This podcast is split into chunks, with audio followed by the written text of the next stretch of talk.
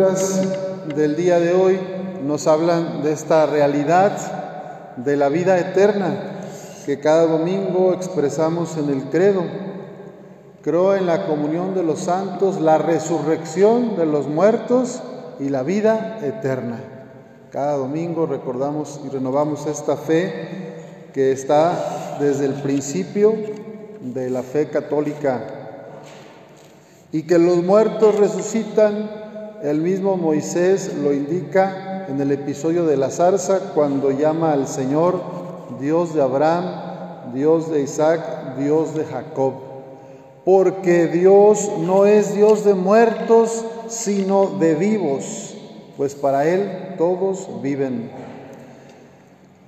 Podemos preguntarnos en el mundo que nos toca vivir, en este espacio de Torreón, en este estado de Coahuila y en nuestro barrio, cuáles son los signos de la vida, porque no hace falta que yo me muera para empezar a vivir la vida eterna, sino que tú y yo desde ahora, por el ser bautizados, estamos llamadas, estamos llamados a vivir como resucitados sí, con el horizonte de la vida eterna, pero ya desde aquí. ¿Cuáles son los signos que acompañan a los que viven en Cristo? La compasión, la ternura, el cuidado de los otros, el servicio humilde. En cambio, tenemos otros signos contrarios que son los de la cultura de la muerte ante la compasión, la indiferencia. Ante la ternura, la rigidez o la frialdad, la lejanía. Ante el amor, el odio, la guerra, la división. Ante el servicio, el egoísmo, el individualismo. Y, vivimos eso ante las actitudes de vida y de crecimiento de los demás, el, el autorreferenciarse, el ponerme yo en el centro, el olvidarme de la comunidad. Entonces, aquí se nos hace la gran pregunta hoy, ¿cómo queremos vivir y desde aquí iniciar nuestra vida eterna? Sumándonos a la cultura de la muerte que nos lleva al egoísmo, al dominio de los demás, al empobrecimiento personal, al aislamiento o sumándonos a la corriente de la vida en Cristo Jesús resucitado, que es esta que ya decíamos del amor, de la caridad, del servicio humilde, de la vida en comunidad. La pregunta del Evangelio que le hacen a Jesús dice, bueno, esta mujer se casó con un hombre, él murió y según la ley, la siguiente, eh, otro hermano que estuviera soltero, tenía que casarse con esa viuda para poder tener descendencia.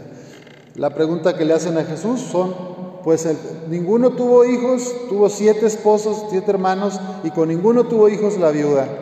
Finalmente la viuda murió y la pregunta directa para Jesús es, cuando llegue la resurrección, ¿de cuál de ellos será esposa la mujer? Pues los siete estuvieron casados con ella. Jesús les respondió, en esta vida hombres y mujeres se casan, pero en la vida futura los que sean juzgados dignos de ella y de la resurrección no se casarán ni podrán ya morir, porque serán como los ángeles e hijos de Dios, pues Él los habrá resucitado. Quiere decir que en esta tierra y en este peregrinar, el matrimonio es un estado de vida querido por Dios, fabuloso y la mayoría de los seres humanos están llamados al matrimonio. Pero, pero el matrimonio es mediación para el amor con Dios, para el amor de Dios. El otro, la pareja, el hombre o la mujer, no es un fin en sí mismo, es una mediación del amor de Dios hacia ti y, es, y tú eres una mediación del amor de Dios hacia tu pareja. Por eso ya en la otra vida ya estás directo con Dios, no necesitas mediaciones. Lo que no quiere decir que no vayas a recordar quién fue tu mujer, tu hombre, ¿verdad? Tu esposa. pero el amor de Dios trasciende todos los tipos de amor que podemos tener en el mundo. Y eso es lo que Jesús está diciendo, ¿verdad? En la resurrección ya no se casarán y no podrán morir porque ya estarán ante Dios.